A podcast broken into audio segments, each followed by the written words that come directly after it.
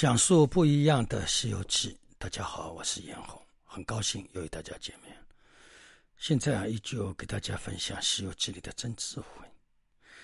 故事呢，讲到了悟空，呃，跟他的师傅在路上呢遇到一只老虎，悟空呢把那只老虎杀了，那么把老虎皮给剥了，呃，把自己的下身呢遮了起来。啊，说呃，等到遇到了人家，拿个针线呢，把这张虎皮，呃，做成一件衣服。呃，另外呢，呃，悟空，呃，又炫耀了一下自己曾经大闹天宫等等的一些故事，炫耀了一下自己。那么那个时候呢，师徒两个人继续向西而行。那么到了快晚上的时候呢，遇到了一户人家。遇到一户人家呢，呃，悟空啊去敲门，那么开门的那个老人家打开门一看，看到那个悟空啊，吓了一跳，啊，马上叫他的老婆子啊，老婆子，老婆子，我遇见鬼了。然后，呃，玄奘法师说，老人家你弄错了，呃，他不是鬼，他是贫僧的弟子。虽然长得难看，但是呢，他没有害人之心，啊，我是从大唐来的，到西天取经的和尚。那个老人家一看玄奘法师长得明媚清秀的啊，呃，也就恐慌心也就没有了。那么老人家对他说：“我看你，呃，这个和尚长得有模有样啊，眉目清秀。”你这个徒弟怎怎么长得这副样子，啊，像个妖怪一样，妖怪不像妖怪，呃，鬼不像鬼，把我差点吓死了。然后悟空就很不服气，呃，就对那个老人家说：“老人家，你真没有眼界，不知道你的眼睛长到哪里去了。我这么一个人啊，已经穿上了衣服，你说我长得人不人鬼不鬼，啊，真不知道你的眼睛到哪里去了。那么那个时候呢？”呃，玄奘法师说：“我们，呃，到了这里呢，天快黑了，我们想在你家，呃，借宿一宿，你看如何？”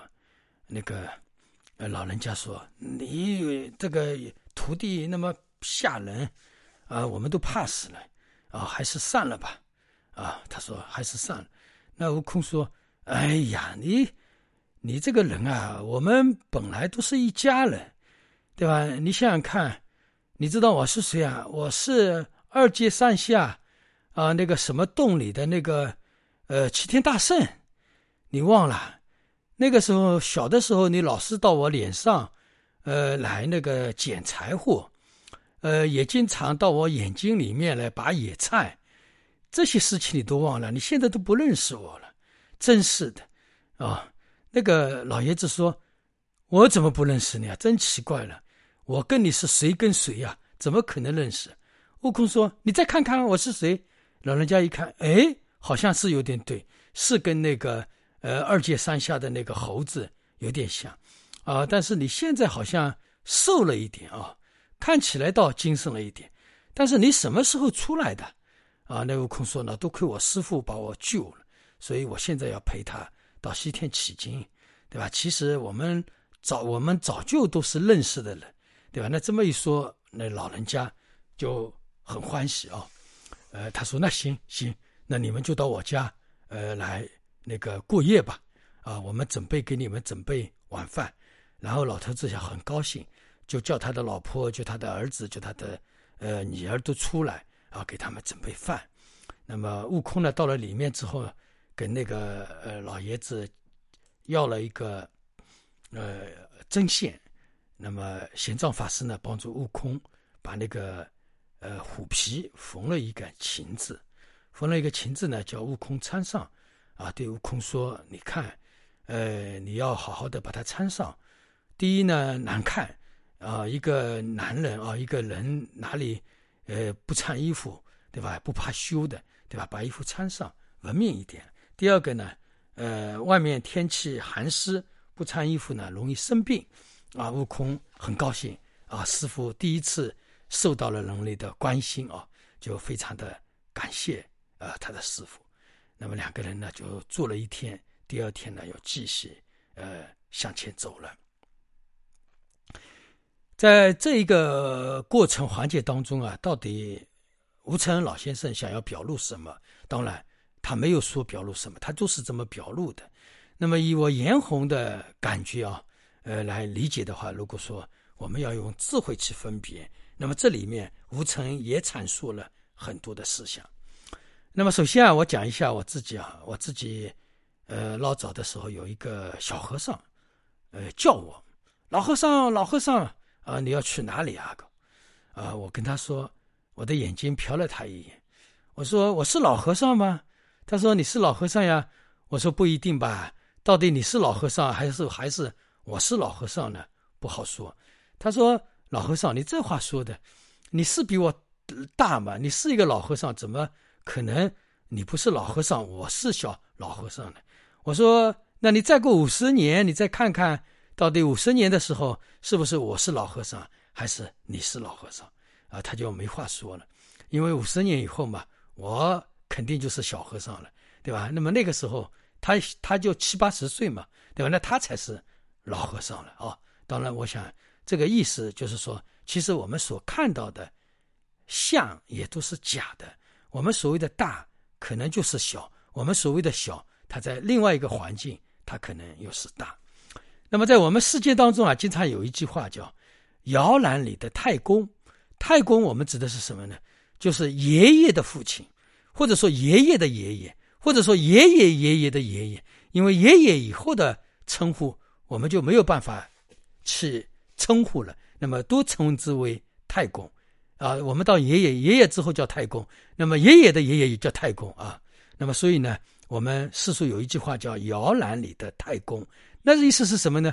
我的辈分，我们世间来讲是我的辈分很大，我已经是呃那个我的辈分很小，但是呢，刚刚生下你的摇篮里的那个孩子，但是我要叫他叫太公，那你说小不小，可不可笑，对吧？摇篮里的都做了太公了，但是你还那么大，你却那么老，所以呢，我们这个现象啊，我们这个相来讲，或者说这个名称来讲。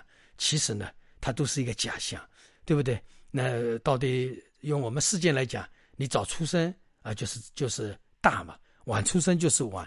但是呢，我们世俗，呃，我们传统文化当中又有一个辈分不能了，辈分不能了。那么按照这个辈分去划分，那么自然就产生了摇篮里的太公。那么像我们，呃，乡下那个时候，因为孩子生的多，呃，这种现象是太多了。比如说那个叫孙子跟女儿一样大很多，有的孙子比儿子大的，呃还要多啊，这种现象都是普遍的。那么用我们佛教的道理来解释的话呢，我们说过啊，我经常说过，每个人都做过我们的父母，那么同样每个人都做过我们的儿女，那么天下所有人做过我的朋友，那么自然所有的人都做过我的恋人，做过我的仇人。对吧？那到底这个人以到底他现在是我的朋友，或者说是我的父母？那么过去式当中，或者说以后式当中，他又会成为我的什么人呢？对吧？我们都说不清楚，对吧？那么所以这样看的话呢，呃，这个从这个辈分来讲，这辈子呃我是你的爷爷，下辈子我是你的孙子，对吧？这辈子我是你的奶奶，对吧？下辈子可能我成了你的老婆。对吧？所以呢，这个在佛教显宗里面是经常讲到这样的公案的，啊，也就是不好说嘛。有一个公案里面说，一个一个一个人在那里吃肉，对吧？一个狗过来要抢那个骨头，对吧？他就说了嘛，对吧？那这家人家谁是谁，谁是谁啊？呃，他的母亲是他以前的爱人，他的儿子呃是他以前的仇人啊，等等啊，这个这个。他就一个有神通的人，当然这个是宗教说啊，不是实相说。那么那个这个老头子，他那个时候已经是一百三十岁了。那么他觉得自己在悟空面前已经是卖老了嘛，对吧？悟空哎，你看看我已经一百三十岁了，对吧？悟空给他的回答是什么？哎呀，你一百三十岁算什么呀，对吧？我在我在那个五指山下，我都了五百年了。那我在五指山下以前，那这个年龄就更不好说了，对吧？我都说不清楚。所以你是我的子子孙孙，哪几代子孙都说不清楚了。那这个里面又是一个颠倒，看起来悟空年轻，对吧？年轻力壮，这个老爷子一百三十岁，大家想想看，一个老爷子一百三十岁是一种什么概念？我们现在人世间来讲，西营老和尚只有活到一百二十岁，对吧？这个已经是，已经是长寿之王了，对吧？那么所以呢，这个这个里面又阐述了一个东西，我们人现在的悲愤，所谓的老一年轻呢，也是一个假象。那么在这里还有一个问题啊，说到了，呃，说呃，悟空说那个呃老爷子一百三十岁的老爷子说他小的时候，你在我的脸上捡过柴火。你的我的眼睛里挑过野菜，那这个是什么意思呢？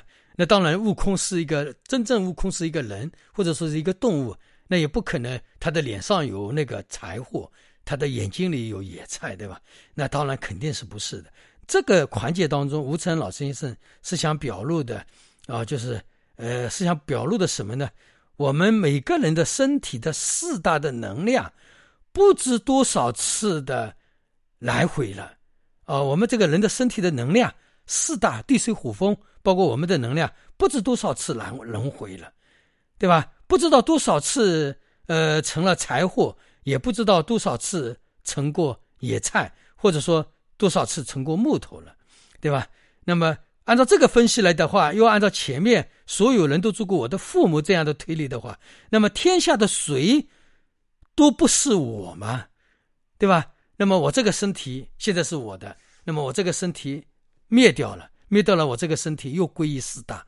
那么另外一个人的生命，他又是从四大里面吸收了物质，吸收了能量，对吧？到那个时候，我这个身体又转化为另外一个人了，对吧？那么或者是我们简单的来讲，世界所有一切的众生都住过我，对吧？那么同样，我在无意当中也住过所有的众生，对不对？那么，同样这么一来的话，没有一个不是住过我的身体，那么我也是天下所有众生的身体。这样一来的话，大家不知道听出什么味道来没有？对吧？这个法有点究竟了，对不对？那么就是我就是众生，众生也就是我，我也做过众生，众生也都做过我，那这个就不好说了。所以呢，在这个问题上，我们要讲究的是一个平等，对吧？那么什么是平等呢？众生万物都是我，我也都是万物众生的因，大家清楚了吧？众生万物都多以都都住过我，啊，那么我也住众，我也住都住过众生万物的因也，我也是万物众生的因也。所以呢，在这个理上面，我们要把它弄懂，我们就会发现，其实我们人与人之间本来就是一家人。啊，或者说人与人之间本来就是一体，只是我们当下的因缘不同，而没有成为一体，成为了你呀、我啊、他，对吧？有了这样的分别，对吧？那么其实当下的你我他，也是我们当下站在我的习性的立场来判断，那么也是当下的一个因缘而已，对吧？那么既然我们大家每个人都做过我的父母，做过我的朋友，对吧？那么这个是讲命。那么另外从物质能量来讲，我我都做过，做我都我都是做过众生，那么度过草木，那么草木众生都做过我，那么我跟草木之间也都是平等的。那么我们做这一辈子人，何必跟世间所有的人去斤斤计较，对吧？我们何必友好的相处，可能更加的好呢？好吧。那么这一集里面讲到的，呃，就是人以众生万物本为一体，好吧。那么这一讲就讲到这里，祝大家吉祥如意。